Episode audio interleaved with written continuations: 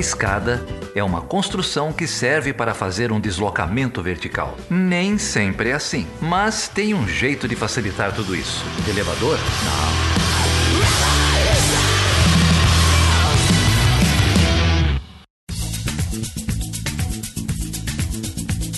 Seja bem-vindo e seja bem-vindo a mais uma edição do Chutando a Escada. O meu nome é Geraldo Zaran. E eu sou a Carol Pavese. E aí, Carol, tudo bem? Tudo bem, estamos com uma companhia aqui hoje, né, Geraldo? Gravando essa abertura. Você, tá, você não tá falando dos nossos convidados, né? Você tá falando não, do que tá rolando aqui não, do, do meu lado abertura. do microfone dos bastidores. É porque a gente bateu tanto em você no, no episódio que a gente gravou 200, falando seu mau humor e tudo mais, que você resolveu deixar mais simpático e fez o apelo que sempre dá certo, que é trazer um cachorro junto, né? Pra todo mundo ficar, ai, que amor. Então a gente tá aqui, eu, você e o Fred, gravando essa abertura do episódio. Então fica aí a, a pergunta pros ouvintes: qual é a raça do Fred, o cachorro do Geraldo? Posso afirmar que ele é mais simpático que o Geraldo. Vocês não estão vendo, mas ele é uma simpatia em pessoa. Mais simpático, mais bonito e com muito mais cabelo. Também. Mas vamos falar dos outros convidados, Carol. Quem vai falar com a gente aqui hoje? Bom, parece que Bolsa de Valores continua a bola da vez aí, né? A gente inicia a semana com a Bovespa sofrendo com a Petrobras, mas nosso episódio vai falar de um acontecimento aí também bem recente, mas na Bolsa Americana, e para isso a gente está trazendo o Fencas e a Isabela Fontanella, é, que são já amigos da casa. O Fencas é grande parceiro nosso e vieram gravar então sobre um tema que eu boiei total, mas no final aprendi um monte e que chama GameStop, né? Então a gente vai discutir aí o que rolou no, na bolsa de valores norte-americana com o GameStop e o pessoal do Reddit tentando interferir, mercado financeiro e tudo mais. É isso aí, aprendeu direitinho, fez a apresentação toda, mas a gente vai discutir um pouquinho o que, que essas novas tecnologias, essas novas plataformas estão possibilitando, possibilitaram aí no mercado americano, a reação é, dos grandes fundos, se isso muda alguma coisa, se os pequenos vão continuar perdendo como sempre. E o Fencas e a Isabela vieram aí do Portal Deviante. O Fencas é o grande host do SciCast. A Isabela também tem um podcast que chama Podnext, projeto pessoal dela, com mais uma turma. A gente vai deixar as referências aí no post. Queria agradecer demais a participação dos dois e deixar alguns recadinhos aqui. É, a gente tem um apoiador de longa data, Carol, que é o José Braga. Oi, José. Cara, muita gente boa, veio lá por indicação do, do NBW, acompanhou a gente um tempão. Foi fazer mestrado com o Cláudio Couto lá na, na GV, depois que ouviu o Cláudio aqui no, no Chutando a Escada. E o, o José escreveu pra gente ano passado um e-mail muito sensível, assim, eu nem, nem comentei muito no, no, no podcast, mas ele era um, um, apoiador nosso por muito tempo e teve que parar de ser porque, por motivos de pandemia, né? Por motivos uhum. de, de desemprego. E escreveu contando essa trajetória pra gente e tal. E ele me escreveu de novo essa semana, é, dizendo que foi reempregado. Foi Uau, reempregado com ganhando muito menos, né? É, é, enfim, a realidade de muita gente. Mas, mas conseguiu pelo menos botar a vida aí de volta um pouquinho no eixo. Queria compartilhar aí mais essa história desse, desse guerreirinho brasileiro, José Braga. É, nosso amigo, a gente fica muito tocado com essas histórias e parabéns pela perseverança, parabéns pela resiliência e vamos em frente, né? É, o pontapé inicial aí para uma reerguida, né? E que venha com tudo aí muito sucesso e que daqui seja só daqui para cima. Parabéns, José, por ter conseguido esse desafio cada vez maior, cada vez mais complicado é, em tempos de pandemia, em tempos de, de política aí de Bolsonaro. Então, muito bom ter você de volta aqui. É, eu tenho. A gente fala sempre aqui do grupo de apoiadores. Se você quiser fazer parte desse grupo, quiser apoiar financeiramente Chutando a Escada, você pode entrar lá em chutandoescada.com.br apoio e escolher uma das nossas três campanhas de financiamento coletivo no PicPay, no Patreon ou no Catarse. Eu não tenho lido aqui o nome dos novos apoiadores, mas me desculpem, vou ler logo. Se a gente não escreveu e-mail para vocês, se vocês não entraram no grupo, pode escrever para a gente, pode me achar aí no, no Twitter, mandar e-mail que vocês serão atendidos. Desculpa, como eu disse lá no episódio 200, isso aqui ainda é um, uma, uma, empresa familiar. Então, às vezes, a gente, a gente demora um pouco. Exatamente, é bem artesanal tudo aqui, mas obrigada também pelos apoios, né? E a gente está aceitando até ações da Bolsa da Petrobras, então é, vale tudo para nos para contribuir e amor também, carinho, que isso não tem preço. Queria divulgar aqui mais uma manifestação, uma mobilização, Carol. Você sabe o que é a Praça do Pôr do Sol? Você que já morou em São Paulo? Hum, não. Praça do Pôr do Sol é uma praça famosa aqui na zona oeste de São Paulo, no bairro de Pinheiros, exatamente por pelo seu pôr do sol, né? Foi um, um projeto paisagístico aí dos, dos anos 70, é uma praça é, que a boemia da Vila Madalena de vez em quando passa por lá, e, enfim, né, um, um dos poucos espaços públicos que efetivamente tem uso. É, na cidade nem são tão poucos assim, mentindo. É, um bairro nobre aqui de São Paulo, lógico, né?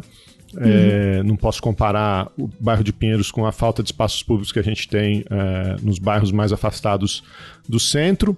Mas você sabe o que, que o prefeito Bruno Covas aprontou com a Praça do Porto Sol? Não, mas tenho medo de perguntar, porque coisa boa não deve ser. O prefeito, por conta da pandemia, é, alguns meses atrás, determinou que a praça deveria ser cercada, né? Hum, é, para evitar aglomerações. E aí, por trás desse cercadinho, ele é, contratou uma empresa pela bagatela de 600 mil reais para construir um muro por trás, por trás do cercadinho, na miúda, na escondida. Quer dizer, boa coisa não é, né? Se teve que fazer escondido, boa coisa não é. é a gente vai deixar, vou deixar um, um vídeo, um link aqui para um vídeo da Raquel Ronink, é, pesquisadora lá da, do Lab Cidade, da FAO, na USP. É, contando um pouco a história do bairro, a história dessas disputas por espaços públicos é, na cidade. E no dia 28 vai rolar um abraço Uh, organizado aí por, por alguns grupos, um abraço à Praça do Porto Sol, com distanciamento social, o abraço vai ser de dois em dois metros, mas se vocês quiserem, quem, quem for aqui de São Paulo, quiser aparecer por lá, Praça do Porto Sol, domingo, dia 28, 4 da tarde, é, um protesto aí contra essa picaretagem armada pela prefeitura e com o apoio de, de alguns grupos privados. O Fred estará lá, né, Geraldo? O Fred estará lá.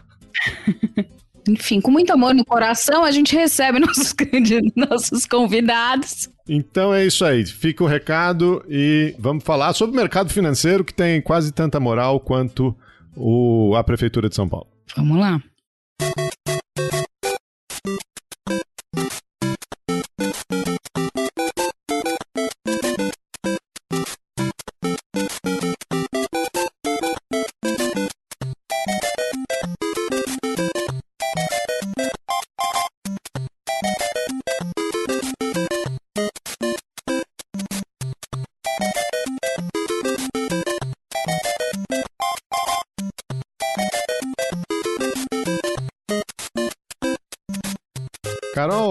Temos convidados ilustres aqui. Temos para animar aqui nossa bandinha de carnaval, né? Terça-feira, carnaval de casa. Hoje a gente tem aqui, a gente vai.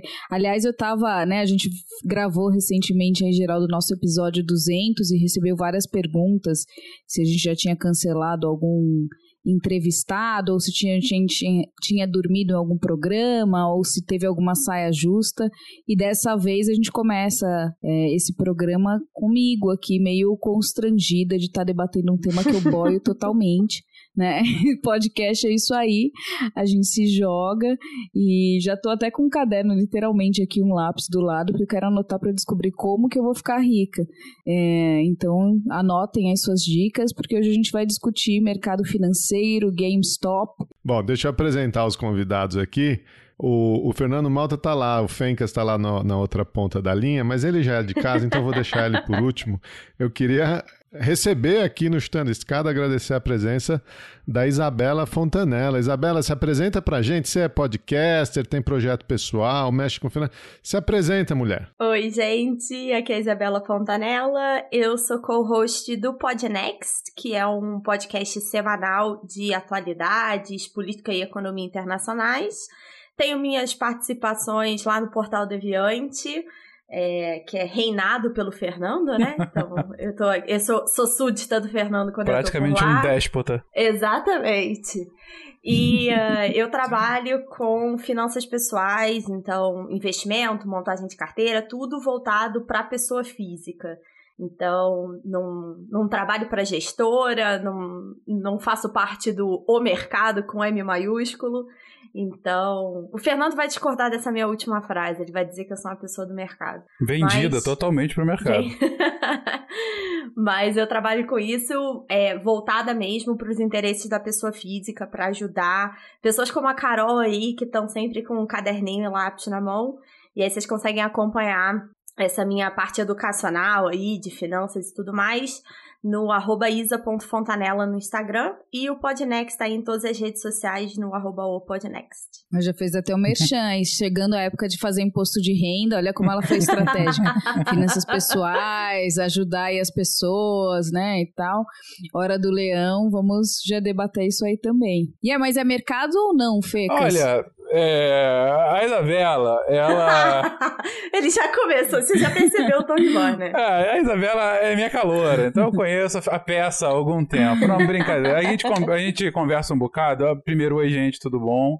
Uh, olá para todo mundo, Fencas aqui do, do Portal Deviante, do SciCast, e vim aqui para essa conversa por dois motivos. O primeiro e menos importante é que eu trabalho hoje com, com o mercado financeiro, assim como a Isabela. Uh, di diferentemente dela, eu não trabalho com PF, eu trabalho com PJ. Eu, eu, na verdade, mas eu não trabalho diretamente com o mercado financeiro, e sim trabalho com um dos aspectos dele, que é o famoso ASG, o que tem ficado famoso desde o ano passado, né? Que é basicamente ajudar gestores de ativos e instituições instituições financeiras como um todo a integrar questões socioambientais de governança na decisão de alocação de investimento.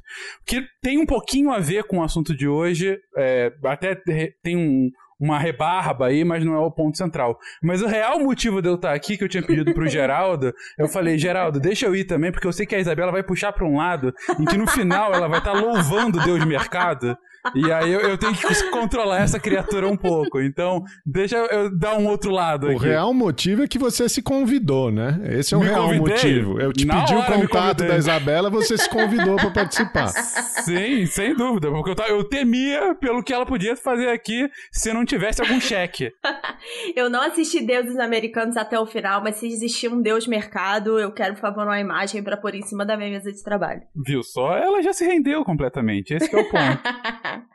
Não, olha só, em minha defesa, eu acredito que a gente consegue trabalhar o mercado em favor de pessoas físicas que a gente chama de sardinha no mercado, né? Que não são os grandes gestores. Então, assim, acho que entender como ele funciona é crucial para você conseguir traduzir isso, levar isso para pessoa física.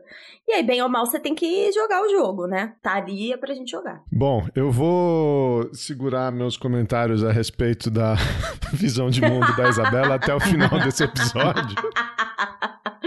É, eu também fui tomar um gole aqui do meu uísque nesse momento estratégico. Vamos começar. Isabela, você quer contar um pouquinho como é que você chegou aí? Porque esse é um podcast, afinal de contas, de política internacional, divulgação científica na área de relações internacionais. A gente já falou um pouco da trajetória do Fencas aqui em outros episódios, ouvinte, você pode voltar aí para assistir. Mas você também tem formação em relações internacionais, né, Isa? Como é que você foi, foi parar aí nesse, nessa carreira de empreendedor?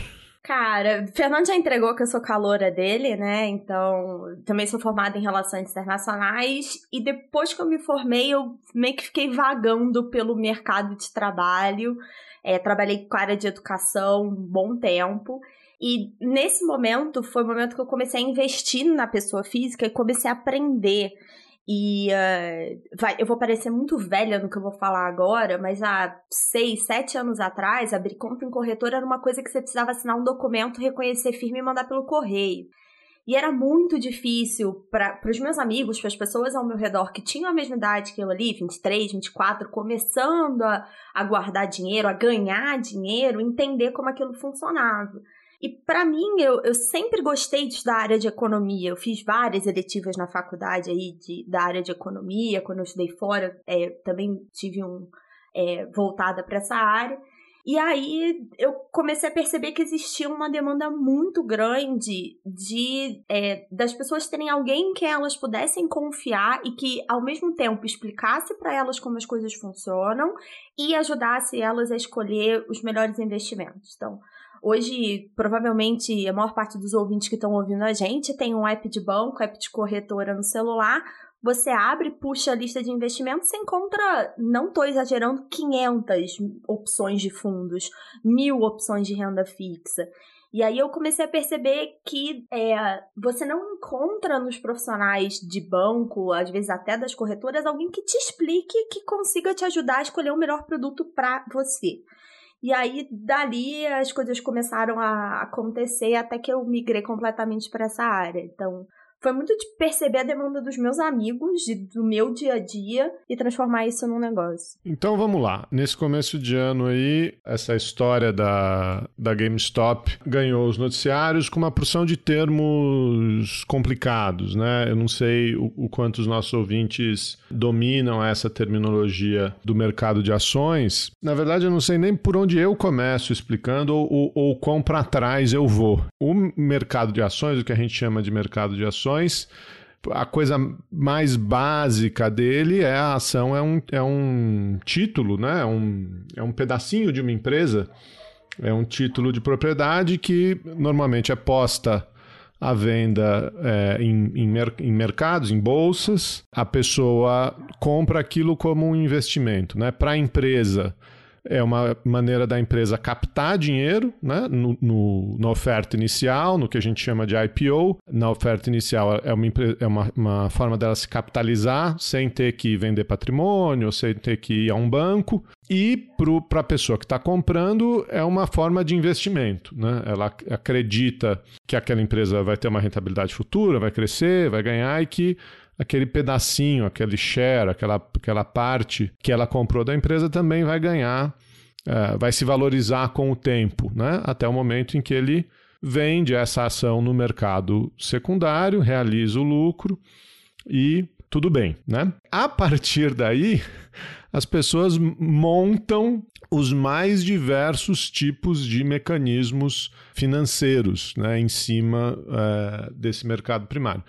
E o que a gente viu esse, nesse começo de ano foi isso, né? Foi uma, uma aposta de alguns fundos, e aí acho que já entra a briga da, do, do Fernando com a Isa, né? De, de quem são os grandes uh, operadores do mercado, quem são os sardinhas, etc. Apostas de alguns e contra-ataque de outros. Então, Isa, você conseguir explicar para a gente o que estava acontecendo, né? O que, quem que é a GameStop, o que estava acontecendo com a ação da GameStop e, e que tipo de, de aposta, que tipo de operação esses grandes fundos estavam fazendo. Perfeito.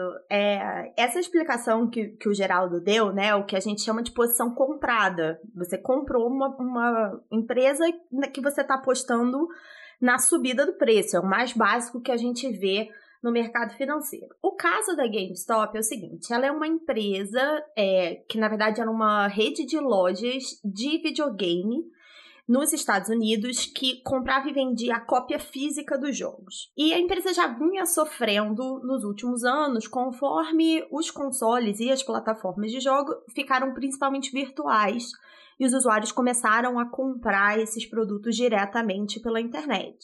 Então, já vinha sofrendo aí, a empresa já vinha perdendo é, lucro, já estava tendo uma dificuldade, e para piorar a situação, é, os gestores da empresa até 2019, mais ou menos, começo de 2020, não queriam mudar o business. Então, eles não queriam reverter isso para alguma versão é, online.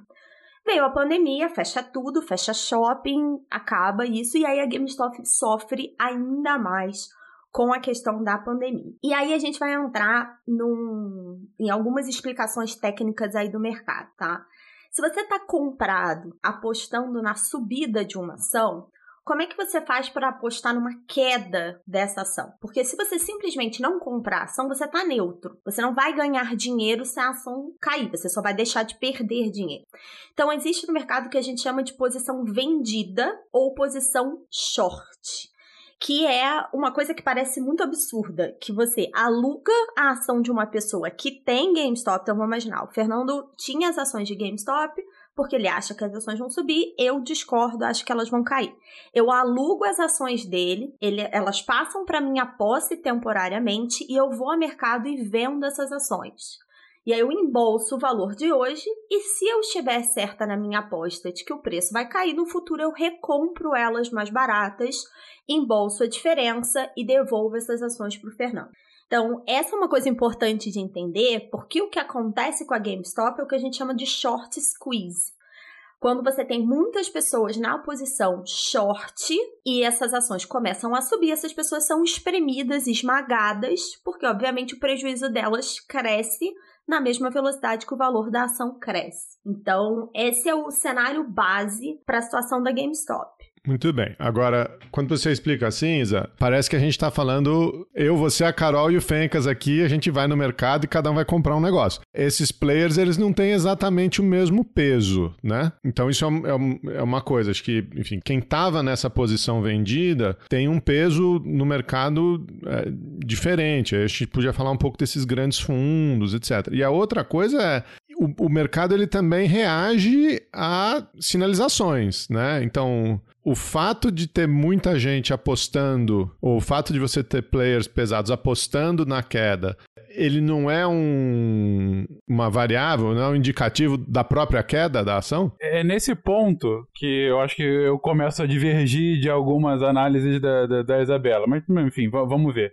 É, porque um, um, outro ponto que ela até ela pincelou aqui, mas que eu acho que é fundamental para a gente entender por que GameStop e não outra empresa, ainda que tenha tido algumas é, tentativas de fazer algo parecido com outras empresas de perfil, é, de, de volume, de, de, de precificação de ação e tudo mais próximo, mas o GameStop foi esse ápice.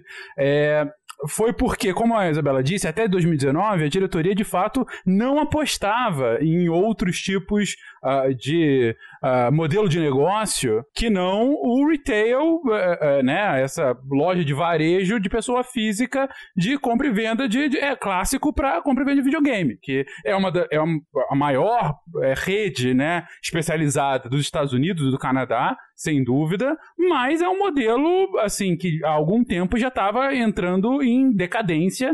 Uh, e isso, quando diz algum tempo, pré-pandemia. Se você for ver o, o, valor da, da loja como um todo, né, o valor da ação da GameStop nos últimos anos, ele foi caindo assim de forma gradual, mas constante, né? Você vê aí que no início de 17 ele está a mais ou menos 30 dólares, pré-pandemia, antes de ter a queda, ele já estava em 10. E aí chegou a pandemia, ele chega a 3, 4, uh, por conta da pandemia. Mas esse é o primeiro ponto. Então a pandemia acabou aprofundando. Mas uma coisa que mostra um pouquinho o diferencial desse caso é porque há uma mudança no board da, da GameStop nesse momento, e há uma mudança, inclusive, de mentalidade e já de uma tendência de, uh, uh, de grande flexibilidade do modelo de negócio para outras formas de, de, de, de, varejo, como o varejo online, que é um negócio que na pandemia explodiu no mundo inteiro. Aqui a gente viu o Magazine Luiza aqui no Brasil, que fez a, a Luiza Trajano virar uma das 10 mais ricas do Brasil por conta dessa aposta muito acertada no online. É, no e-commerce, exatamente. Então, nesse sentido, já havia uma indicação clara de que você tinha uma tendência potencial de melhora. E aí chega o ponto que você está trazendo, Geraldo.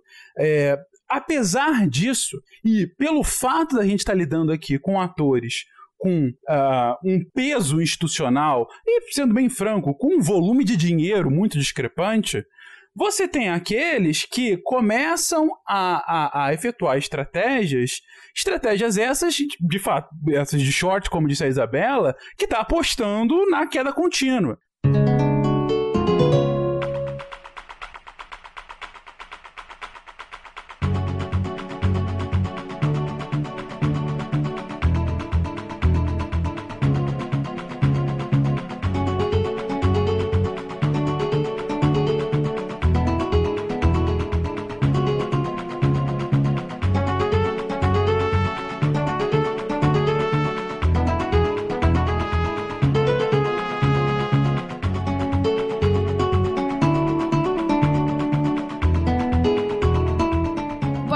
Interromper? É porque assim, eu sou da Humana Roots, Humanas Roots que, né, que faz miçangas. Então eu tô boiando já nessa explicação. Eu, e talvez tenha mais gente na minha situação para não me sentir tão ignorante aqui, então já trago mais gente é, junto comigo. Será que a gente consegue estabelecer só uma cronologia de descrever o que, que foi esse evento antes da gente analisar e talvez identificar quem eram os players? Né, a gente já falou que é a GameStop, então que é essa super loja e corporação, né? Vai ter, aliás, eu estava olhando aqui antes, tem 1.700 lojas e a GameStop não é qualquer coisa, né? É isso que eu queria pontuar. São 1.700 lojas, 53 mil funcionários.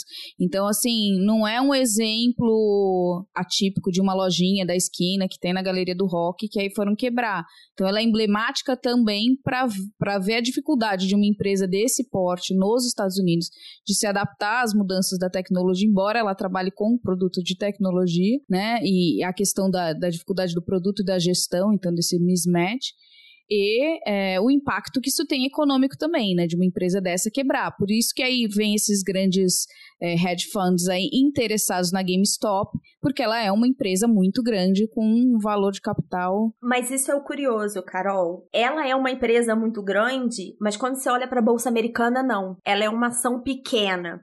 A gente tem um pouco de noção, é, um pouco distorcida, porque o mercado de capitais aqui no Brasil ele é muito incipiente ainda. Então, é, uma GameStop tá no tamanho de uma ação média aqui no Brasil e ela é muito pequena comparado com outras que a gente tem nos Estados Unidos. Esse é um dos motivos que torna mais fácil fazer o short squeeze.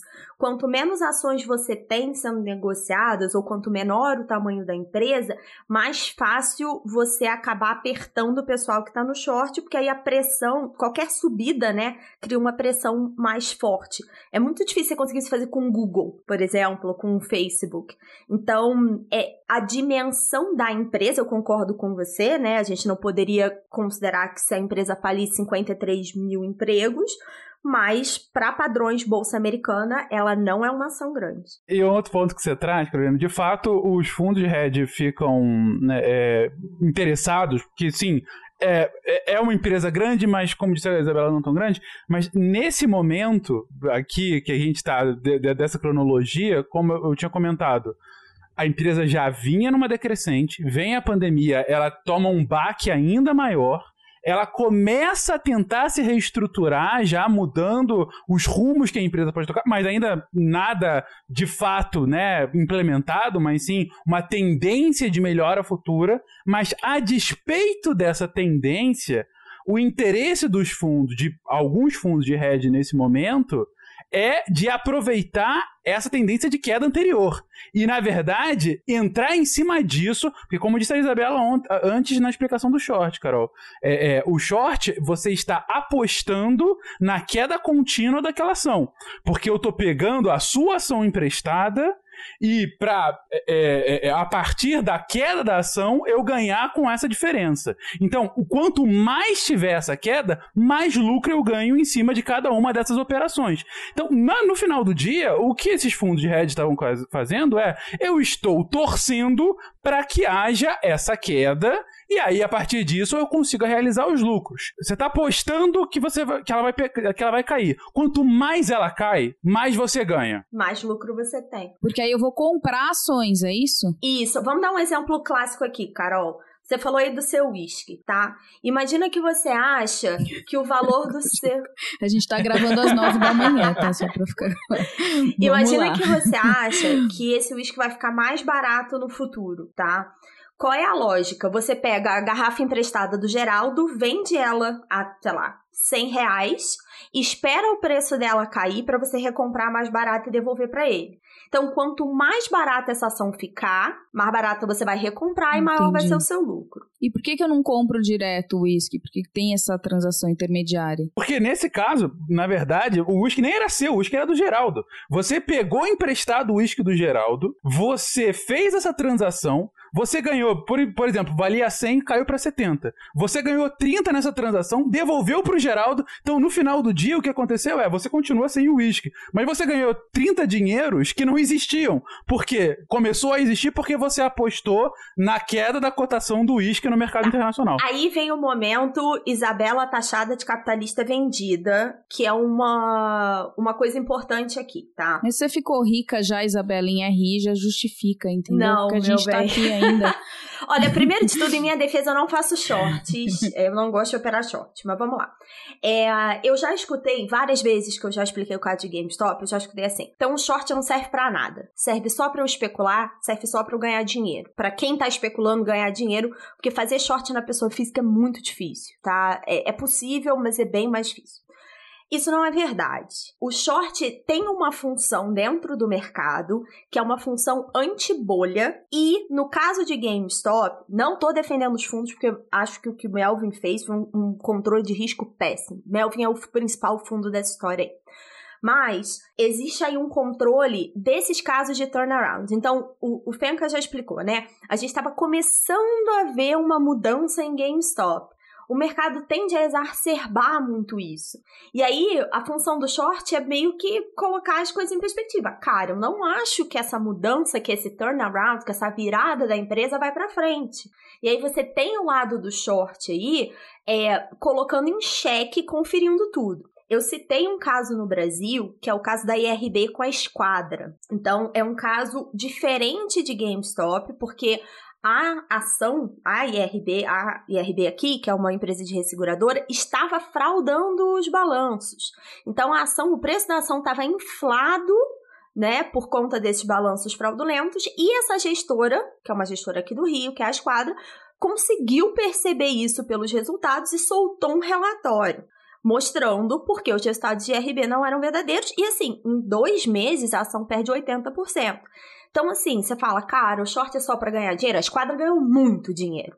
Mas o short, nesse caso aí, teve uma função de mostrar que aquela ação não era o que ela é, na verdade, tá? Não tô dizendo que todo mundo que faz short faz em relação a isso. Tem um documentário no, na Netflix, se eu não me engano, chama Hustling China, que é sobre americanos que shorteiam ações chinesas e vão até a China provar que as empresas não são o que elas são de verdade.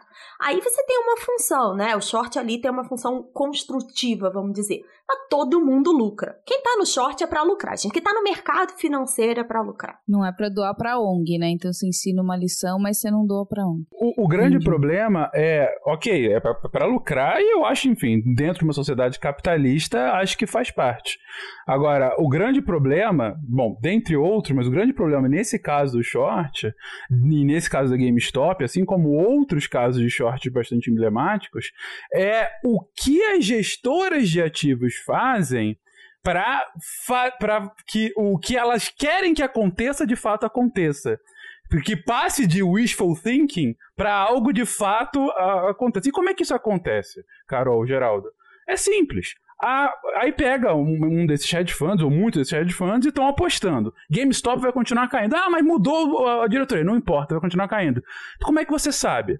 Esses caras são os principais informantes de todos os programas de TV que falam sobre economia financeira nos Estados Unidos. E aí vai lá falar, puta, a GameStop tá a bomba. Mas aí alguém fala, diretoria nova, não tá a bomba, é para vocês, larga disso, vende, vende, só tá caindo, tá caindo. Ou seja, eles usam da sua influência econômica, muitas vezes política e sempre midiática, para influenciar o preço da ação. E, não é, não é exagero, eles fazem isso diretamente. Eles fazem isso diretamente e se isso se caracterizar, porque existe uma lei lá na SEC, né, que seria a nossa CVM aqui, dizendo que se fica caracterizado, é, eles não chamam de influência, tem uma palavra, tipo complô, assim, né? Se ficar claro que isso foi estruturado, eles são punidos. Mas é uma linha na areia ali, né, cara? É muito difícil de você dizer, ah, eu dei só a minha opinião e as pessoas acreditaram para eu influenciar o mercado.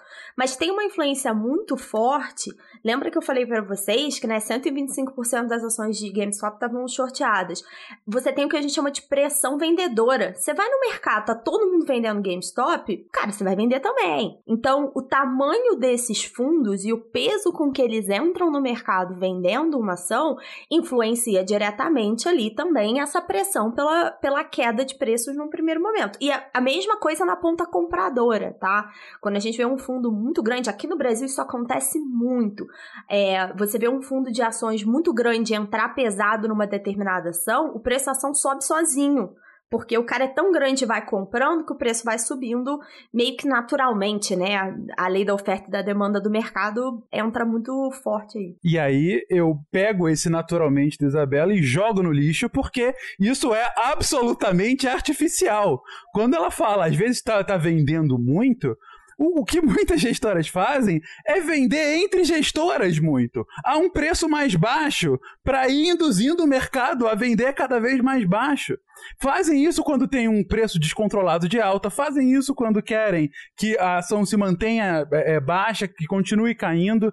Por quê? Porque eles têm o poder econômico para isso. Eles têm como ficar é, é, é, fazendo essa, essa jogadinha, vamos colocar assim, entre as gestoras, e isso influencia diretamente, inclusive, as pessoas físicas ou fundos Sim. menores que estão nesse mercado. O Chutando a Escada conta com apoio financeiro dos seus ouvintes. Para saber mais, acesse chutandoaescada.com.br barra apoio.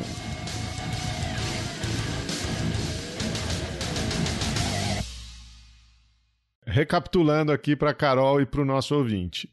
Existe um modelo de, de loja, existe um modelo de empresa. Você tem toda a razão, a GameStop era uma empresa grande. Inclusive, isso vai amarrar aí no que o, que o, estava falando.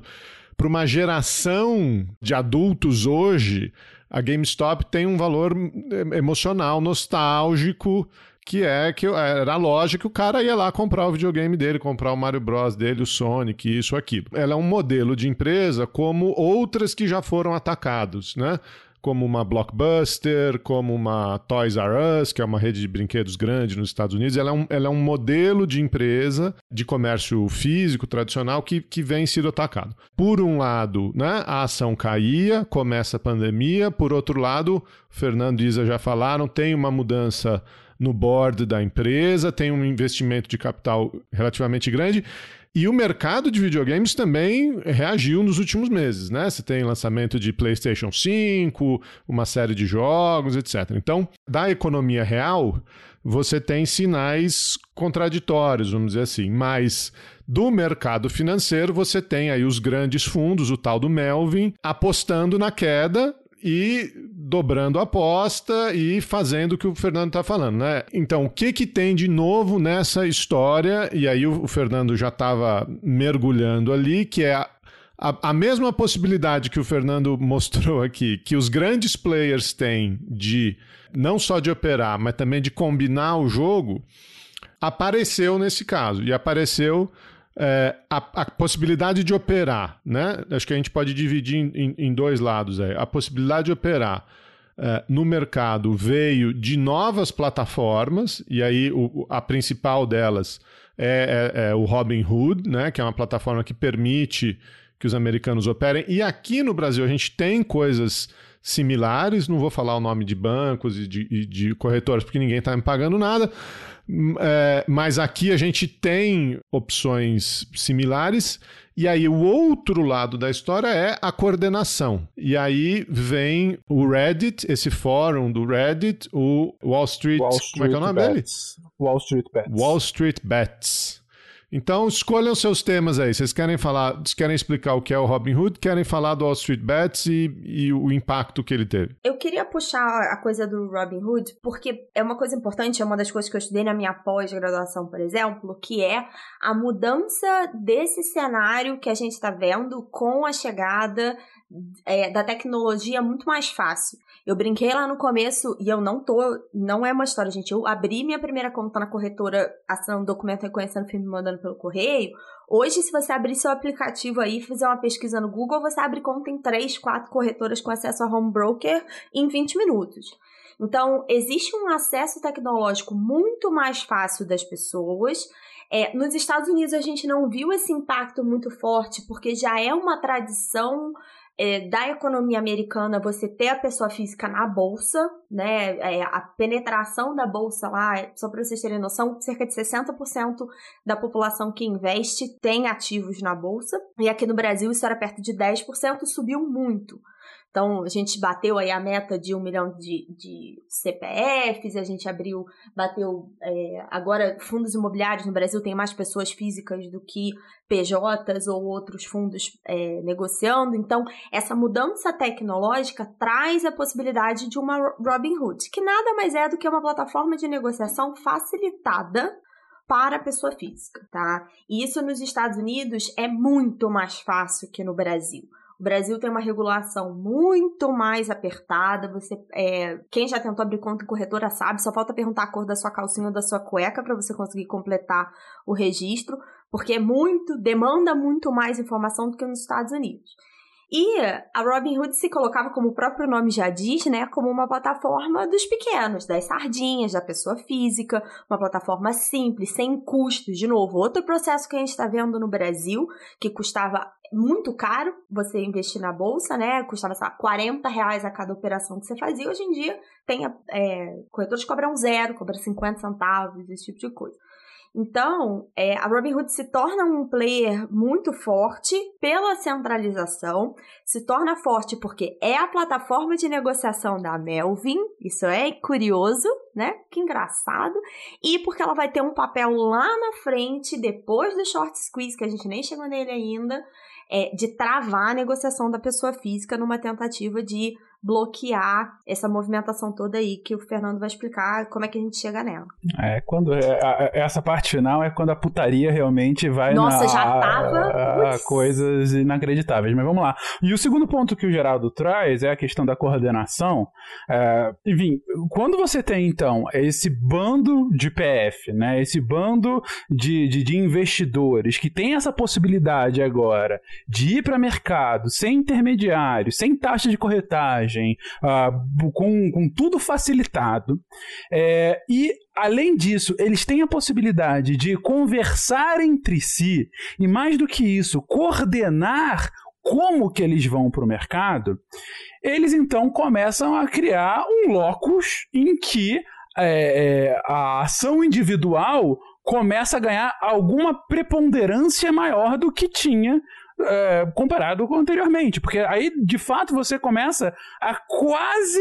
Não é bem uma gestora, claro que não, não é um fundo, mas se você for somar a, a, o volume total, é pode mimicar o que é de fato um fundo, o que é uma gestora. Você começa a ter de fato uma preponderância pelo volume total. Não é mais aqueles meus 50 mil dólares que eu tinha guardado da, da minha vida inteira. Já é agora meus 500 mil, porque tem mais nove pessoas assim já é já é agora 5 milhões, porque tem, sabe, já, já tem um número, começa a, ganhar uma proporção realmente de dar relevância para é, é, é se você consegue articular uma ação coletiva.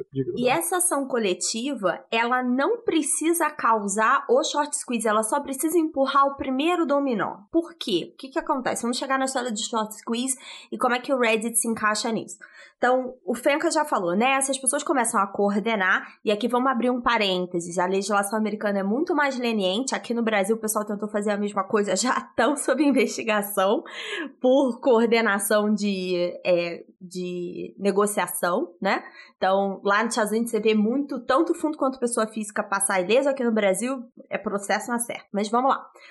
O que, que, é esse short squeeze? Como eu falei para vocês, você tá vendido. Se o preço dessa ação começa a subir, se o preço do uísque da garrafa que a Carol pegou emprestada com o Geraldo começa a subir, ela começa a ter prejuízo. Se ela errou a movimentação, e aí o preço da garrafa que era 100 agora tá 120, ao invés de embolsar a diferença, ela vai ter que tirar do bolso dela para pagar.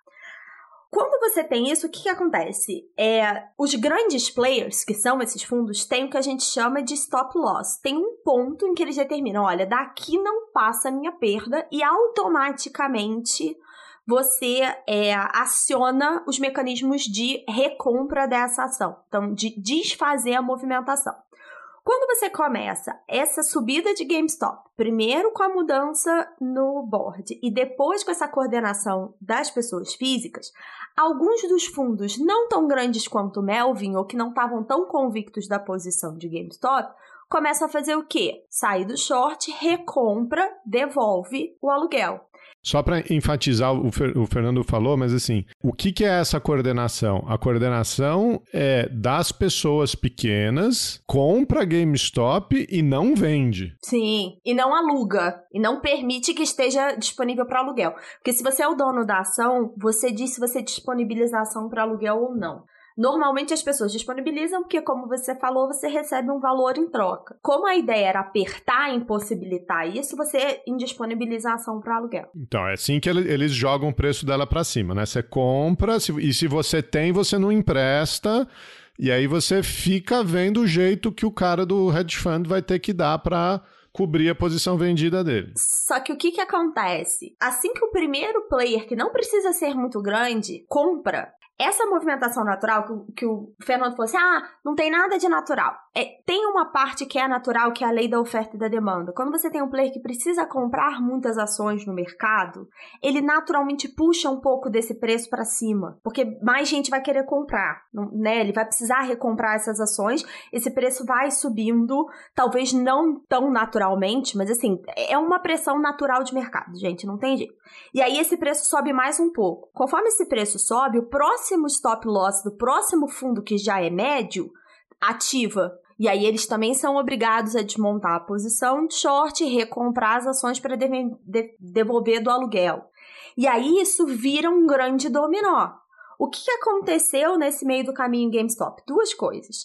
A Melvin aumentou a aposta no começo do short squeeze, então no começo desse processo elas aumentaram a posição vendida e você viu vários fundos, não só médios, mas também grandes, que leram essa situação, falaram, cara, vai ter um short squeeze, tá tendo uma movimentação forte no Reddit, eu vou comprar e vou forçar a Mel, porque ele já previa essa subida estrondosa que vem na sequência.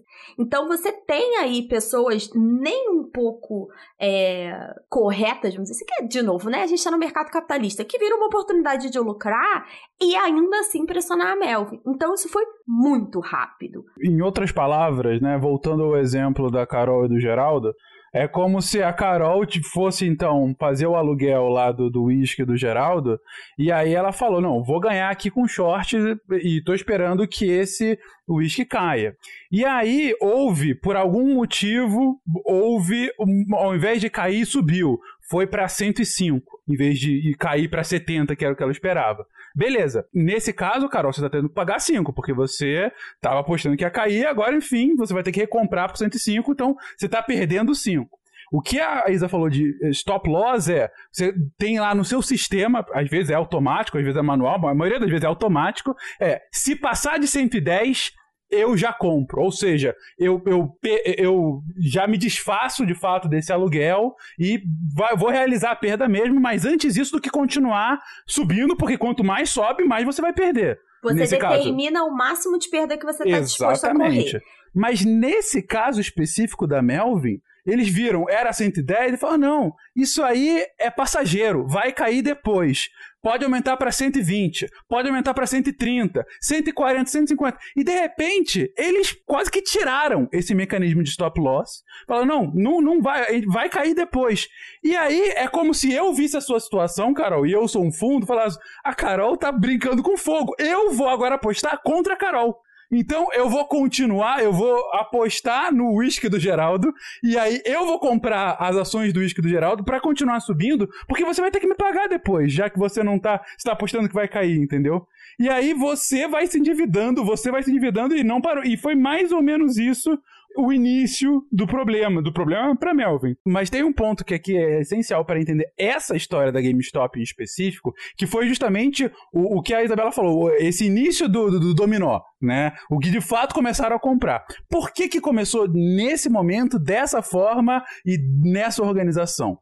Porque esse coletivo que estava lá organizado no Wall Street Bets, é, que é então um subgrupo dentro do Reddit, né, que é o maior fórum da, da, internet, é um grupo que há muito tempo já se organizava meio que coletivamente para trocar informações sobre o mercado de ações, para falar sobre oportunidades interessantes aqui e ali. E de repente, algumas pessoas começaram a ver essa situação em específico viram que o, que o GameStop estava caindo, viram que de fato havia muitos fundos, principalmente o Melvin, mas outros também, fazendo essa estratégia de short com a GameStop em específico. E viram que, apesar disso, o GameStop tinha uma tendência de melhora. Que, de fato, a ação estava subvalorizada. Eles viram, gente, tá baixo demais. E tá baixo demais porque provavelmente essa galera toda tá influenciando que fique cada vez mais baixo porque eles estão ganhando dinheiro com isso.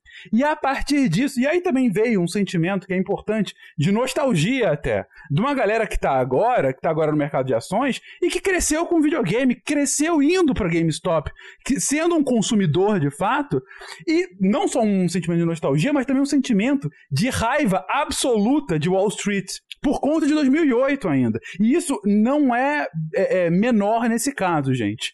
Ainda há, por muita gente nos Estados Unidos, uma raiva muito, muito grande de Wall Street, que ferrou absolutamente com a economia americana durante e a 2008. E saiu ileso. E saiu virtualmente ileso. Quase não teve nenhum tipo de punição para todo mundo que participou daquela farra uma outra multa, uma prisão aqui temporária e já saiu depois. Mas a galera grande fica, tá rica, tá? Sim. Não tá rica, tá rica pra caralho. Tá rica demais, né? Sim. Não é, sabe, rico, sei lá, é tá bilionário. Um dos problemas em relação a isso, tá? E aí eu gosto muito de fazer esse paralelo com o Brasil, porque logo em seguida a gente viu uma tentativa de se fazer a mesma coisa aqui no Brasil com o IRB focado na esquadra. É, qual é a grande diferença? O mercado lá é muito mais livre, ele tem muito menos regulação. É parte do, do básico. Tanto que você vê algumas empresas brasileiras indo abrir capital lá fora por conta disso. Muito menos exigência, muito menos trava. E aqui no Brasil, você vê, é, especialmente a CVM, que é equivalente à SEC americana, né? Sendo muito mais rigorosa em relação a isso, tá? Então, punindo realmente os fundos. A gente viu uma história semana passada de um fundo que registrou é, errado, assim, não, não, não registrou na data que deveria o quanto eles estavam comprando e, tipo, pagaram do bolso milhões de reais. É, você viu que aqui no Brasil tentaram fazer a mesma coisa num grupo de Telegram para tentar coordenar a ação, já foi aberto um inquérito. Então, isso precisa ser entendido, né? Talvez seja uma pergunta até do ouvinte. Cara, mas como é que eles deixam isso acontecer? É parte da estrutura do mercado americano de capitais. Então, junta tudo isso. Junta a possibilidade a partir de um ferramental tecnológico, a possibilidade a partir da comunicação e da organização, um sentimento nostálgico para aquela empresa em específica, nostalgia, mas assim, não é só nostalgia pura, é aliado a de fato fatos que levavam a crer que aquela empresa tinha uma possibilidade que, que valia mais do que ela estava sendo uh, vendida naquele momento. E também de raiva absoluta de Wall Street, de fundos como o Melvin, que fazem esse tipo de estratégia short, não só pela estratégia, mas associada com é, é esse com a influência direta ou indireta no mercado e, e, assim, você trouxe um ponto que é essencial, Carol. É, é assim, a gente não está falando aqui só de papel, gente. São fundos que estão apostando que aquela empresa perca valor para ganhar dinheiro disso. Só que quando a empresa perde valor, a empresa quebra. Os 50 mil empregados vão ser demitidos. As tantas mil lojas vão fechar. Não é, não tá, sabe, longe da realidade. E esses fundos são os caras que vão dar bônus milionários, bilionários para a galera que tá fazendo tudo isso e tá cagando. Porque a GameStop, é, para eles, é um papel virtualmente. Então, você soma tudo isso, deu no que aconteceu no Wall Street Bets. De repente, eles viram: olha, aconteceu isso. E se a gente começa a organizar aqui uma estratégia de, como disse o Geraldo agora, de todo mundo comprar, mas todo mundo comprar forte, não vender, não alugar e vamos esperar essa porra subir, porque eles viram que tava com, com, com um short, vamos fazer então um short squeeze agora. Mas agora, para dar certo, todo mundo vai ter que ficar aqui. Não vai poder. Ninguém ah, solta tá, a mão de ninguém. Ninguém solta a mão de ninguém. É, lá, na verdade, a expressão que eles usam é um pouco menos poética do que essa. É o é o Balls of Steels, né? Que você tem que, assim, você tem que ficar lá segurando a ação A3. A galera falou: olha, a gente vai começar a comprar, vai subir. Vocês não vão vender quando chegar a 10. Por mais que seja o triplo do seu lucro, não vai. Fica segurando essa porra, porque enquanto mais subir, mais a gente ganha lá na frente e mais eles vão se ferrar depois. E aí começou. E, e assim, mas esse. Eu tô enfatizando isso porque é muito difícil disso dar certo. Porque você imagina, aí é a teoria dos jogos, né? É, isso que eu ia falar, o dilema dos prisioneiros. É Sim. isso, então... É o jogo da galinha, quem vai piscar primeiro? É. Exatamente. Hum. Ou você cria um ambiente em que aquela população, ela confia no que está acontecendo, ou vão ter os desertores. E se tiver os desertores, a estratégia como um todo não acontece. É o dilema do prisioneiro. Então, nesse sentido, é, é o dilema do prisioneiro com a diferença de que o Reddit virou o canal de comunicação entre os prisioneiros. E, e assim, e aí havia quase aquela. E só consegue dar certa estratégia porque não é só a comunicação. Porque a comunicação eu posso mentir pro cara. Mas porque você tem, de fato, esse sentimento que vai se retroalimentando. E mais do que isso, quando começa a dar certo, e começa a dar certo muito antes do que agora, tá? Agora foi o pico, o pico realmente, que chega a 300 e poucos, quase 400 dólares a ação. É, mas a gente já começa a ver uma melhora dessas ações Uh, lá para é, setembro, outubro. Outubro foi quando começou forte, assim. Te dou um dado aqui. Fevereiro de 2020. A ação estava em 4 dólares, março foi a baixa 3,50, 3,40 dólares por ação. Em agosto, mesma coisa. Aí setembro começa a subir, né? Setembro, 6, 7, outubro, 11, 12, 14, novembro. Aí é isso que o Fencas está falando. Quer dizer, se eu comprei a 3, a ação está em 14, é, eu já devia estar tá vendendo, né? Quer dizer, depende. Se você acha que está no preço certo, sim. Não, mas se eu quero realizar o lucro agora, já está. Ah, se, se, se, é por o lucro, sim. Vamos colocar assim, Isa. Eu comprei a ação por 3, ela tá 15. Eu fiz 500% de lucro em cima dela. Pode ser que eu tenha um incentivo para vender. Sim, você tem um incentivo para vender, concordo. O pessoal continua segurando, né? Dezembro chegou a 20. E aí, é, janeiro e fevereiro é esse pico que o, que o Fernando tá falando. Janeiro, principalmente, né? O, o pico é 27 de janeiro, 347 dólares por ação. Quer dizer, esse é o squeeze, né? O squeeze acaba antes disso. É, o cara que estava vendido, ele precisa comprar, ele precisa dar algum jeito, o preço da ação vai subindo e aí começa a canalice que, que, que, vocês estavam mencionando antes. Quer dizer, esse squeeze ele foi possibilitado, né? Pela coordenação em fóruns de internet e por plataformas que permitem os, os, pequenos, os sardinhas e tal, a negociar. Eu acho que aí é o, o, ponto que a gente precisa fazer uma ressalva, tá? É, final de janeiro, essa história chegar em todos os comerciais, porque não é qualquer ação que vai de 3 a 300, né?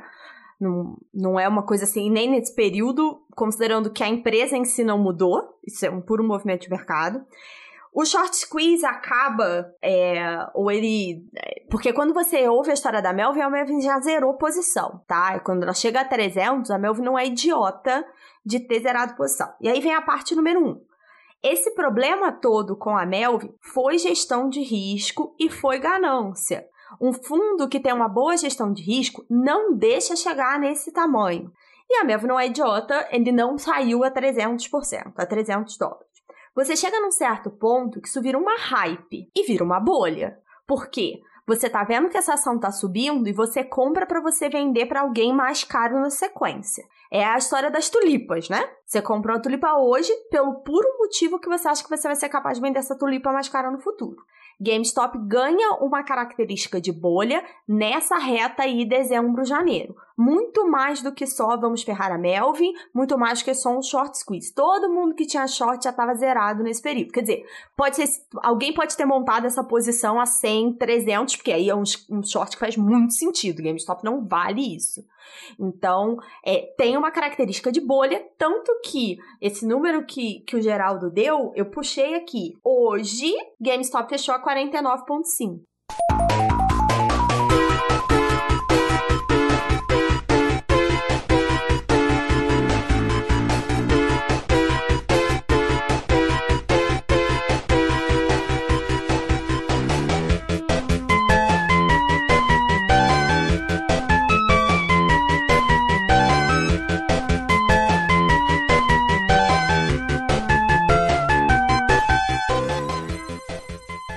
Você mencionou, a Melvin eh, fechou posição, fechou posição, mas para fechar a posição, eles tiveram que ter uma injeção de capital de 3 bilhões de dólares. É estimado, né? Porque ninguém sabe, ninguém sabe esse número direito. Eles saem da posição com, esse, com essa estimada perda de 3 bi. E aí, isso era mais ou menos um quarto a um terço do tamanho do fundo. E aí, na verdade, a injeção de dinheiro que foi feita por outros fundos, vamos deixar isso claro, não foi uma injeção de capital governamental, tá, gente? Não foi o que aconteceu em 2008. É, outros fundos aportaram dinheiro para que o fundo não fechasse, não quebrasse. Então, é, você tem aí essa movimentação para manter o fundo funcionando. É, a, a, o negócio foi sério. Você tá dizendo, ah, Sim. ninguém é besta, ninguém é idiota. Não, não, não, não. ninguém é idiota de esperar até o 300, mas não, sim, mas foi na mesma data. Tomou... A, a, notícia é de 27 de janeiro, é o pico. E agora até o Geraldo tá polemizando com a Isabela. Não, mas é, mas é verdade. o, os dados estão contra você nesse ponto, Isabela, porque esse aporte, ele vem na quarta-feira, no dia 24 de, de janeiro, se eu não me engano, que é próximo ao pico, porque eu lembro bem Mas que... Mas o aporte, a... gente, é para cobrir o rombo que já foi, não é para já... cobrir a saída. Não, tudo bem, tudo bem. Eles já estavam começando a se desfazer e tudo mais, e de fato houve aí um, um acréscimo muito grande, da, principalmente da quarta até... Porque eh, o, o assunto ganha fama internacional nessa semana, do dia 23, 24, 25, é, 25 de janeiro, é, 25 de janeiro, exatamente. Foi inclusive segunda-feira. que é. e poucos, e, né? Então, foi na semana do dia 25 que ganha fama, porque é, é quando de fato é, deixa de ser só o squeeze e começa a ser a bolha, como a Isabela disse. Agora, o ponto é que até aquele momento, mesmo antes desse, desse comportamento de bolha, a gente já estava experimentando um aumento de é, 3 é, dólares há seis meses atrás para 65 Sim, na sexta-feira anterior. Mas é isso que eu tô falando, Fencas. O que eu quero provar. E, gente, de novo, vou falar isso quantas vezes forem necessárias. Eu reprovo veementemente a posição da Melvin, tá? O que eu tô tentando mostrar para vocês é que o short acaba quando todo mundo desfaz a posição vendida, que é aí por volta desses 60, 70 dólares. Você vê que a Melvin apanha muito antes de sair da posição, que é essa péssima gestão de risco do fundo, tanto que ele perde um terço, um quarto do valor tá? Essa injeção de capital, o que, que acontece? O fundo, para poder cobrir a posição short, precisou vender outras posições. E enquanto ele está tomando perda, ele está tomando resgate de cotista. E você que tá, você que é cotista do fundo da Melvin, tá vendo seu dinheiro derreter você quer seu dinheiro de volta, né? Você tá vendo que a gestão ali tá ruim. Então, essa injeção de capital é para manter o fundo funcionando e quando você vai puxar quem fez essa injeção de capital, são duas pessoas ligadas ao gestor do fundo e que colocaram grana simplesmente para manter o Melvin aberto. É isso. Deixa eu voltar aqui para minhas perguntas né? Game Shot for Dummies, pode ser até o nome do, do programa. Mas, então, uma coisa que vocês falaram lá no início que agora ficou clara, que é essa jogada aí, né, desse grupo do Reddit que não, não controla esses fundos, que entrou justamente para sacudir esses fundos, para se vingar de certa forma, só foi possível porque, embora seja uma empresa muito grande, né, em termos de lojas e, enfim, volume de vendas e, e pessoa, staff, é uma empresa pequena, relativamente pequena, de médio aporte financeiro na bolsa. Então você vai ter, sei lá, né, 100 ações, os caras compraram 20, aí já sacudiu o suficiente, você consegue abalar. Por isso que isso é inviável de se fazer é, com a Apple, com a Amazon, com essas empresas enormes, onde você vai ter né, um é volume um muito maior. que a posição de Tesla é tão complicada. A gente vai poder ficar aqui horas falando de Tesla. Tem muita gente sorteada em Tesla porque não consegue ver o valor do business, né? Quem aposta em Tesla aposta aposta no Elon Musk, não aposta no que Tesla vende. Exatamente. É, a gente então, já viu assim, isso aqui. Não a gente já viu isso aqui. De EBX, lembra de EBX, gente? Todos que os X, gente. Que era? Então, Todos mesma merda. É, não, EBX é a Tesla Tupiniquim, gente. Porque era, não, não era a EBX. A gente EBX, só não sabe se tem fraude, né? É, exatamente. Eu não sei como é que vai ser o resto da história. Enfim, espero muito pro, pro Musk que, que não, não, não dê o mesmo caminho. Mas EBX era a mesma coisa. Peraí, que vocês estão com o péssimo hábito de falar a, a, o, ac, o acrônimo, a sigla da, da ação. Eles estão falando do Eike Batista, gente, tá? É Eike Batista. É, esse, é disso que eles estão falando. Sem dúvida, não. É BX com Eike, que acabou se mostrando que era uma aposta na pessoa, né? Que era, de fato, o cara era, era o empreendedor nacional do final dos anos 2010. Isso que colocava coleira na mulher, né? Com o nome dele. É bem legal. Né? Carol tem a mesma lembrança bizarra que eu. É, sim. Era isso mesmo. É, assim, e aí eu puxei Tesla, não foi para polemizar, foi só para mostrar para Carol, por exemplo, que você pode ter uma outra situação parecida com o GameStop, assim, guardada todas as devidas proporções, gente. Tesla não é a nova GameStop, mas guardada essas proporções de o que que tem nesse negócio para valer, que é aquela pergunta que o Fernando fez. Como é que você me diz que vale 49 ou não vale 49? Você olha pro negócio, você acha se o negócio tá dando lucro para justificar esses valores, né? Quando você olha para GameStop, não. Quando você olha para Tesla, talvez também não. É, e aí, por que que funciona com GameStop e não funciona com Tesla? Porque você tem uma liquidez maior, né? Essa palavra técnica, que é a, a frequência e a quantidade de ações que são negociadas diretamente. E também você tem a diferença que é o Elon Musk tweetando, né, gente? Então, esse é um ponto que eu, que eu queria chegar, justamente, quando você falou ali do, do valor. Uh, porque, de fato, a gente está falando aqui uma empresa de capital aberto.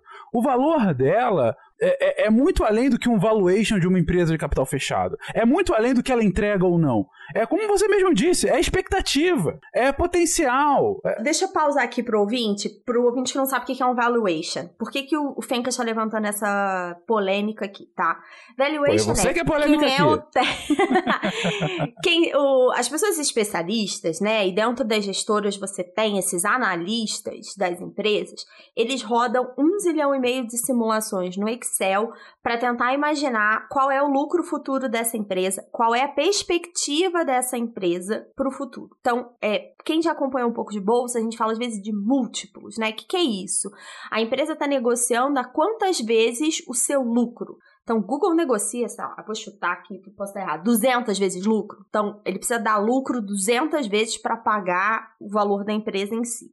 Então, esse questionamento do quanto a empresa vale, ele é muito subjetivo porque ele depende do que você coloca no Excel, né? O Excel aceita qualquer número. Fernando é o rei do Excel, ele sabe disso. Ele aceita praticamente qualquer número que você colocar lá. Se você fizer uma perspectiva de crescimento para a economia de 20%, o Excel vai rodar essa simulação para você. Então, o quanto ela vale, e aí o quanto vale uma empresa de capital aberto que está suscetível a mil coisas que estão acontecendo, é muito subjetivo. Eu estou dizendo que GameStop não vale 43 ela também não vale 3, tá? É, ela ainda não provou o case de turnaround. Eu tô fazendo vários paralelos com o Brasil para os ouvintes aqui entenderem. Eu olho o GameStop numa situação parecida com Via Varejo. Tava lá no fundo do poço, tinha uma situação de mudança, um começo de respiro, e a gente levou dois, três anos para ver tudo se consolidar. GameStop hoje a 43 não tem nenhuma informação a mais do que ela tinha em setembro com uma mudança no board. Nenhuma. Via varejo, gente, Casas Bahia e Ponto Frio, tá? A gente vai precisar depois de um glossário, né?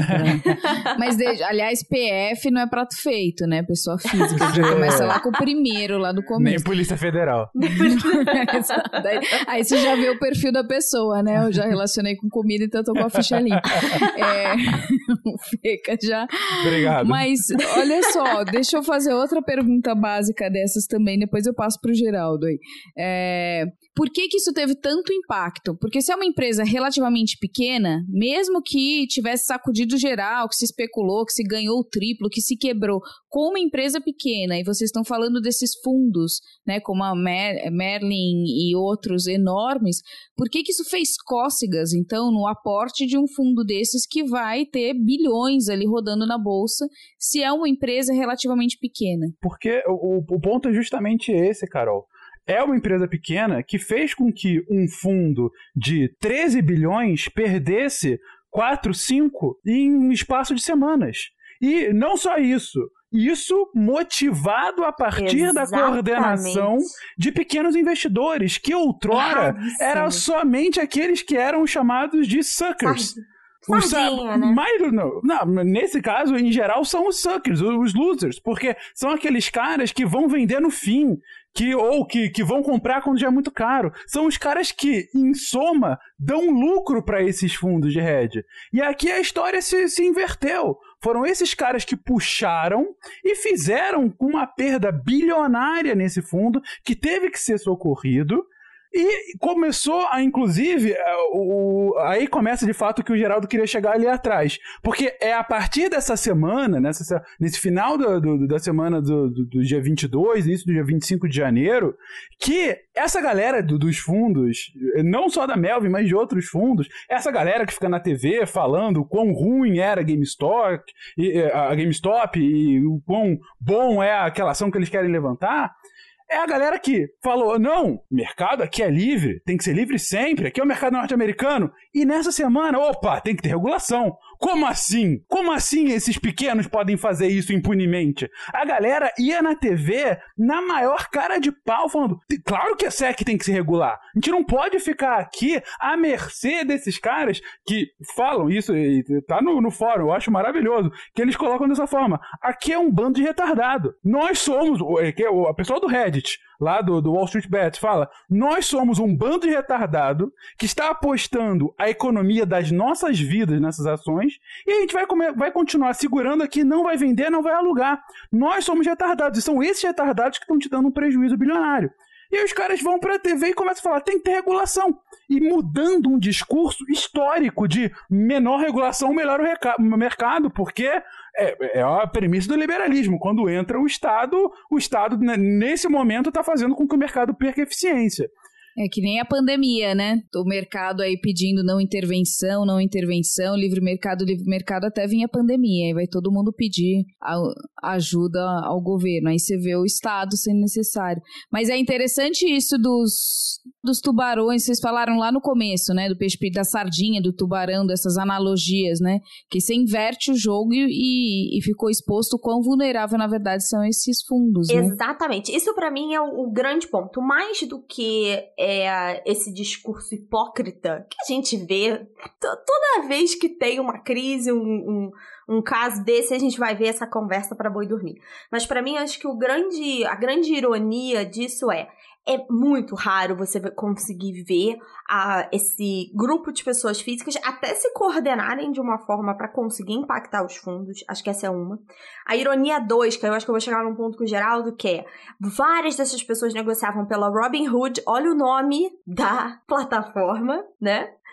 E a Robinhood, quando você chega nessa casa de 200 e tanto, 300 e tantos dólares, ela trava, não só ela, mas outras, ela, ela foi a primeira, trava a negociação. As pessoas físicas não conseguem acessar a plataforma e as suas ações de GameStop para negociar. Tanto para comprar quanto para vender. E aí, no meio dessa confusão Não, não, toda. não, não, não. Desculpa. Ela travou pra comprar, pra vender se podia. Não, muito pelo contrário. Você não estava conseguindo. Eu acho que não, eles não estavam conseguindo negociar GameStop. Durante o final, essa passada da semana do dia 26 para outra semana, ainda em janeiro, a, negociação, você podia. Bom, aí eu tô vendo, eu não tenho a plataforma, É. claro. Eu tô vendo os prints lá da Reddit da galera querendo Então, comprar, não conseguindo. Não Mas vender era, era, era possível. Porque justamente ele não, que- não tava querendo que continuasse O preço inflando. subindo, isso aí. Exatamente. É, eu tinha ouvido que também não estavam conseguindo vender, porque em um momento dessa semana aí, e essa falha, entre aspas, na Robinhood aconteceu mais de um dia, em algum ponto dessa semana, é, teve uma gestora coreana que era a, nove, a nona maior, maior detentora de ações da GameStop, e ela sai com a ação a 350, que é o começo do estouro da bolha, né? Um dia que a ação é, cai muito rápido com essa venda forte da corretora coreana e eu vi muitas pessoas físicas reclamando que elas não estavam conseguindo aproveitar para vender naquele momento porque estava tudo parado. Mas é, a gente volta nessa questão da ironia que a Robinhood se colocava mais do que ironia, né, da hipocrisia, se colocava como uma, uma, plataforma de acesso da, do pequeno, da pessoa física, e na hora que ele atinge um dos seus maiores clientes, é, de novo, né, é um pouco obscuro, porque na teoria a Melvin já tinha saído aí da posição, você não consegue negociar. Tanto que o processo que está aberto nos Estados Unidos não é nem contra a Melvin, nem contra o grupo da Reddit, é contra a Robinhood. Sim. E, e aí, trazendo mais uma vez o Musk para cá, porque ele é interessante de citar aqui não só por esse paralelo com a Tesla, que eu acho maravilhoso de ser feito, a Isabela bem trouxe, sobre o valor da empresa. Gente, a Tesla hoje, ok, é uma empresa de carros elétricos, mas ela é uma grande promessa. Ela, ela vendeu pouquíssimo, muito menos carros muito e vale 10 vezes mais que a GM, sabe? Exatamente. É, é, é, um, é assim, absolutamente irreal o que a gente está falando aqui, mas enfim, não, não, não é o, o, o, tema de hoje. Mas, o, mas o, o Musk volta para nossa história porque no final da semana de 22, início dessa do dia 26, ah, ele, ele vai, vai. no Twitter e fala, ele só faz um tweet, Game Stonks, né, daquela, da, daquele meme de Stonks, né, que tem muito de, de, ah, as ações subidas, né, que é uma, uma, enfim, um, trocadilho com stocks, né? Stonks. É tem aquele meme, enfim, famoso, né? De, de, um cara na frente de um gráfico e tal. E ele só coloca Game Stonks. E é nesse momento que, que começa a ter ainda uma, uma subida ainda maior.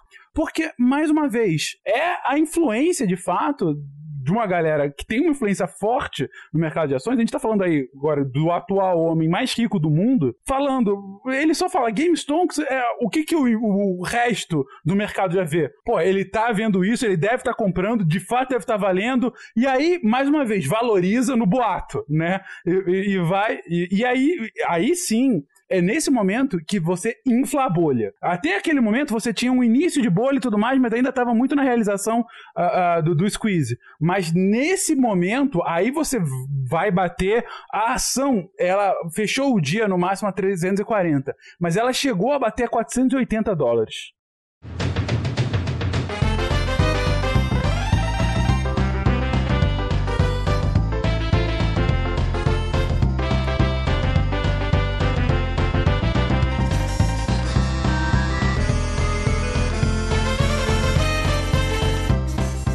Queria só ressaltar aqui uma coisa.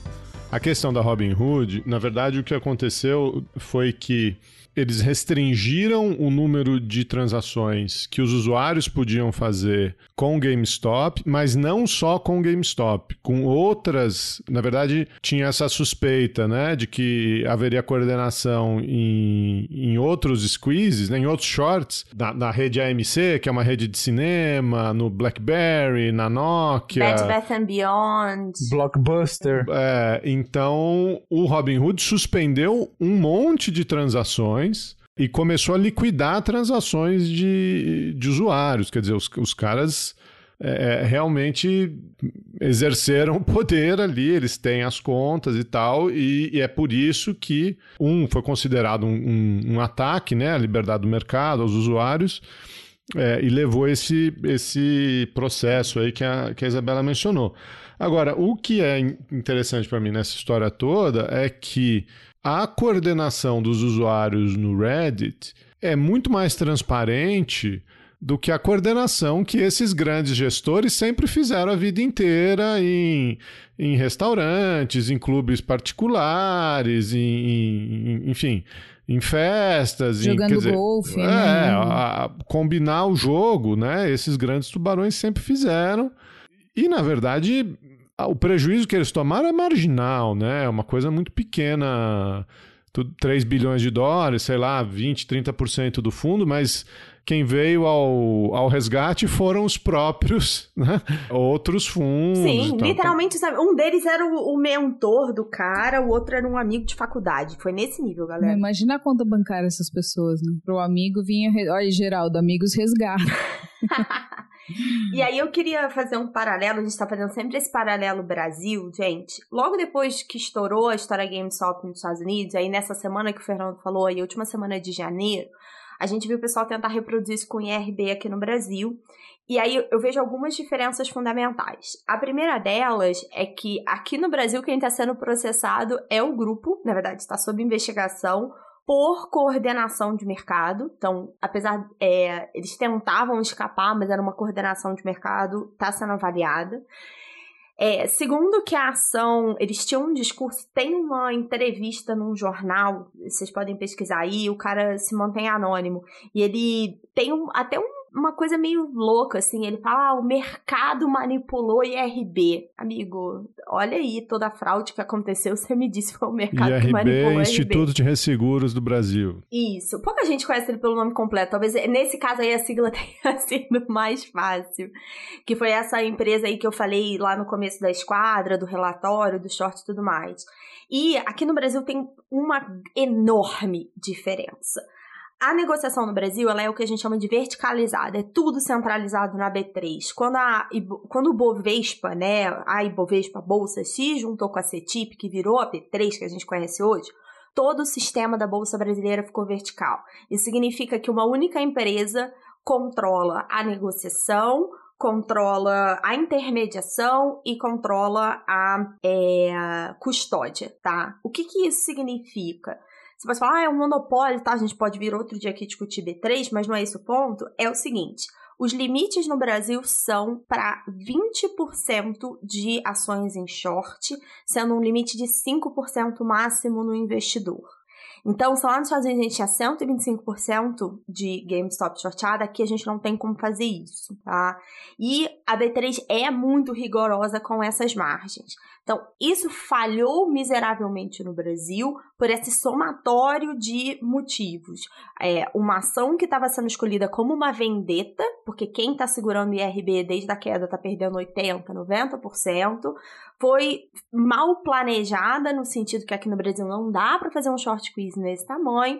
E terceiro, que do jeito como foi feito para a legislação brasileira, o que foi feito no grupo do Telegram foi manipulação de mercado. E, e aí, no caso americano, voltando para lá, né, o que é, como a gente estava comentando, houve, então, o final do squeeze, um início de bolha, um início de bolha, como eu disse, puxado muito pelo, pelo Musk, mas, enfim, o, o Musk também é, é uma parcela. Aí, como disse a Isabela antes, entraram fundos grandes, entraram grandes investidores aí também, uh, um pouco antes do squeeze, e alguns ainda também durante a bolha para tentar é é, é, é, lucrar durante a bolha, né? Porque, gente, bolha é loucura. Bolha é. tá aumentando, vamos, vamos ver é, quando que a bolha vai explodir. Enquanto ela não explodir, se você. Bitcoin. Aí é outra, um, uma outra conversa. Mas enquanto a bolha não, não explodir. Isso, se você souber quando você sair, sair no ponto certo, tu pode ganhar uma bolada. Sim. Aí. Ou tu pode perder dinheiro pra cacete. É o jogo do mico.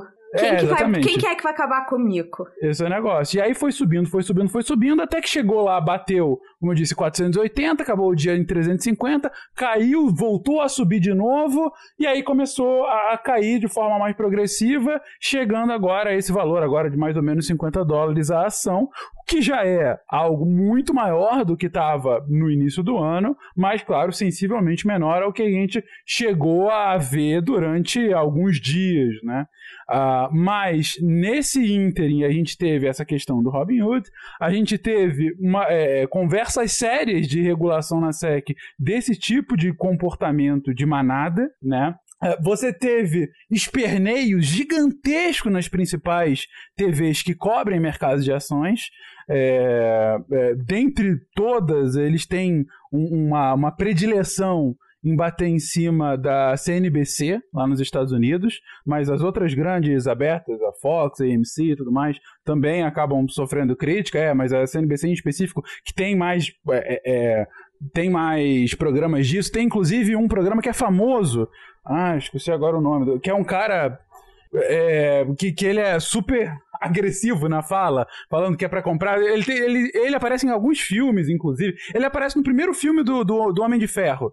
Quando. A, no, enfim, olha só, referência nerd. Quando o Tony Stark fala que a, as indústrias Stark vão parar de produzir armas, e de repente as ações começam a cair, aí aparece um take do cara indústrias Stark estão caindo, vende tudo, vende tudo. É bem isso. E esse cara existe de verdade. Ele tem um programa, fugiu o nome dele aqui agora. Então, e ele é super criticado lá porque falam que ele é um vendido para esses fundos e tal, acabam fazendo esse. E é, e é, ele acaba jogando o jogo desses caras.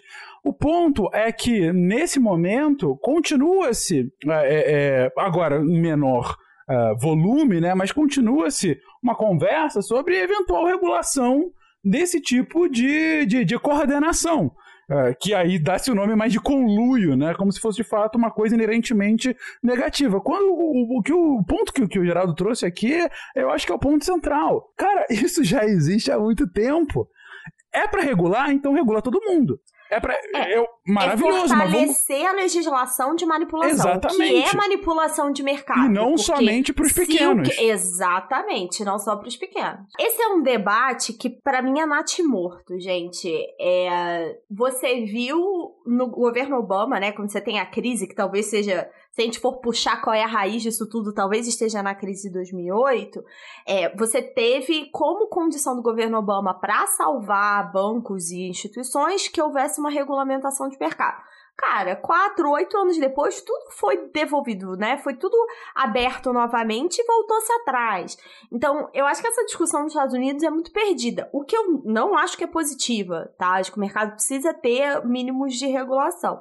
Agora, é isso. Eu acho que é essa questão da isonomia. Vai punir os pequenos? Os, os fundos fazem isso há muito mais tempo, de muitas outras formas. Tá aí Billions, né? Billions acho que é o extremo do. do né? Nem tudo é insider trade, nem tudo é informação privilegiada. Tem essa manipulação direta e indireta, que tem ali essa misturada, e nos Estados Unidos ninguém faz nada para absolutamente nada. E vai continuar assim, gente. Eu duvido que essa regulamentação vai mudar. E ao mesmo tempo a gente acabou criando um novo termo, que acabou inclusive sendo difundido na mídia, que é o meme stocks que é justamente isso, que são, é, são essas pessoas, essas pessoas físicas que é, é, compram sem ter, a, vamos colocar aqui muitas aspas, a racionalidade do mercado. Ou seja, elas compram porque ou há esse tipo de coordenação, ou como eles dizem lá no Wall Street Bets, we like the stocks. A gente compra porque a gente gosta de ter aqui. Eu gostava. Você vê as empresas que foram escolhidas, a GameStop, a EMC, Blockbuster, são empresas assim que tem a ver com a história dos caras e não, a gente quer que e muita gente coloca lá. Não, eu tô comprando porque eu quero ajudar, eu quero dar dinheiro para essa empresa assim. Eu vou quero ganhar dinheiro sim de fato, mas eu quero que essa empresa é, ela continue grande porque ela me trouxe alegria no passado e tudo mais.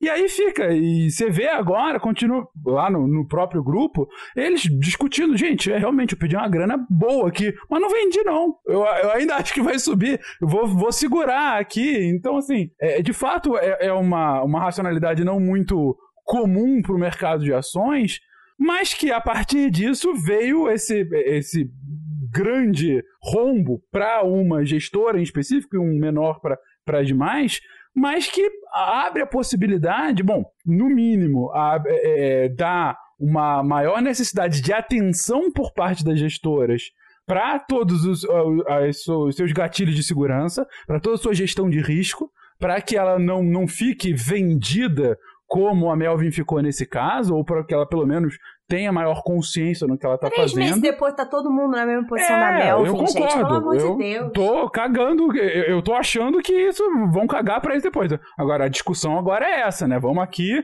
fazer a nossa gestão melhor para que isso não volte a acontecer conosco. A Carol e... perguntou como é que ela fica rica. Carol, a primeira dica, que é, é de verdade, é uma das primeiras análises que eu que eu faço... essa altura eu já tomei, né? é, já, já era. Então já foi. Você, na verdade, ficou com prejuízo de 100. Tomou, exatamente. exatamente. Devo, não nego, né? Pago quando puder. Vamos lá. Fica aí uma dica que é talvez a primeira análise que eu faça em qualquer fundo de investimento aqui no Brasil é como é feita essa gestão de risco. Como é que o fundo olha para risco? Como é que ele controla esse risco? E para mim, a crise de 2020 é a maior lição. Você liga para os fundos, né? É possível fazer isso. A pessoa física é um pouco mais difícil, porque é, o pessoal fala economês, e aí difícil de traduzir, mas é, você liga para os fundos e pergunta, cara, como é que vocês eram antes e depois da crise? E você vê se a galera aprendeu, se, se era uma boa gestão de risco, o fundo não sofreu tanto na crise, e se aprendeu com essa lição. Então, para todo mundo que está ouvindo a gente, uma lição para tirar quando você for investir em ações, em fundos, faça uma boa análise, uma boa gestão de risco da sua carteira, do seu portfólio, de cada produto que você está escolhendo, porque pode, você provavelmente não vai acertar o, a, o topo da GameStop, né? Você não, não vai ser o cara que vai acertar o time do mercado, mas eu te garanto que você vai sofrer muito menos em momentos de crise. Não, é, e eu acho que o segundo grande é, impacto, né, que essa história tem é a possibilidade agora de uma coordenação mais efetiva. É, e o que pode despertar é, uma regulação por parte dos Estados Unidos de forma mais apertada, e, e é o mais provável, mais provável do que qualquer tipo de, de melhoria na gestão de risco, é uma regulação em cima dos pequenos. É, ainda que, que seja improvável até essa, porque de fato não é muito da SEC entrar nesse mérito, mas se volta a acontecer, por que não? É mais fácil regular os pequenos do que os grandes. Se vai pra Suprema Corte, vai cair.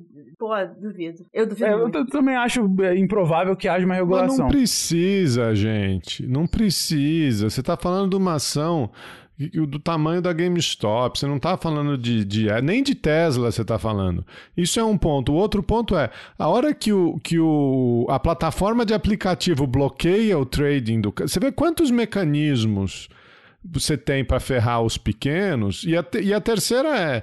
Tudo bem, se o cara entrou a 3, 4, 10, 15, ele fez um dinheiro. Se o cara entrou a 65, a não ser que ele tenha saído quando, quando tenha saído no pico, ele já perdeu dinheiro de novo, né? Que é o que é a lógica do mercado, né? O, o pequeno é, é muito mais fácil o pequeno perder dinheiro do que o grande. Eu acho que a gente volta na questão também informacional, né? É, e aí o, o Fencas puxou o assunto, essas pessoas não têm o racional do mercado, entre aspas a, a pessoa física tá muito mais sujeita a vieses, a, a olhar e falar, caraca, tá subindo, eu vou comprar. E, e é, instrumentos de gestão de risco é difícil. Então, eu não culpo necessariamente, né? Mas eu acho que tem essa esse desejo de ficar rico rápido, sabe? O cara que entrou a GameStop 65 entrou por quê? Né? Porque achava que ia continuar subindo. Ele, ele caiu na bolha. E aí eu acho que a gente circula no. Claro, o pequeno vai sofrer sempre muito mais do que o grande, mas sim, por manipulação de mercado, porque o mercado não é, é, eficiente, como foi defendido aí com 550 mil prêmios nobres nos anos 90 e 2000, mas também porque o pequeno não sabe, cara. É difícil, não é um mercado fácil.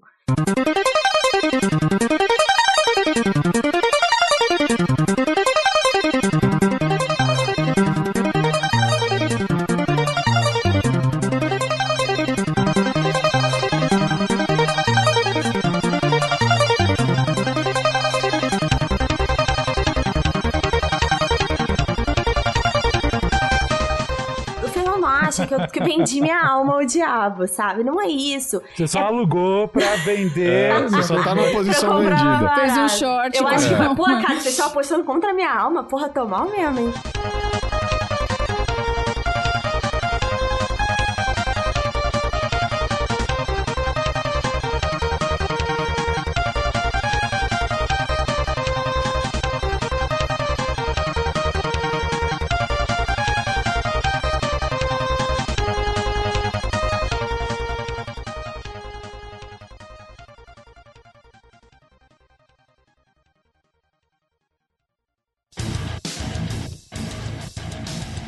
Você acabou de ouvir mais um episódio do Chutando a Escada. Para apoiar, acesse chutandoaescada.com.br barra apoio.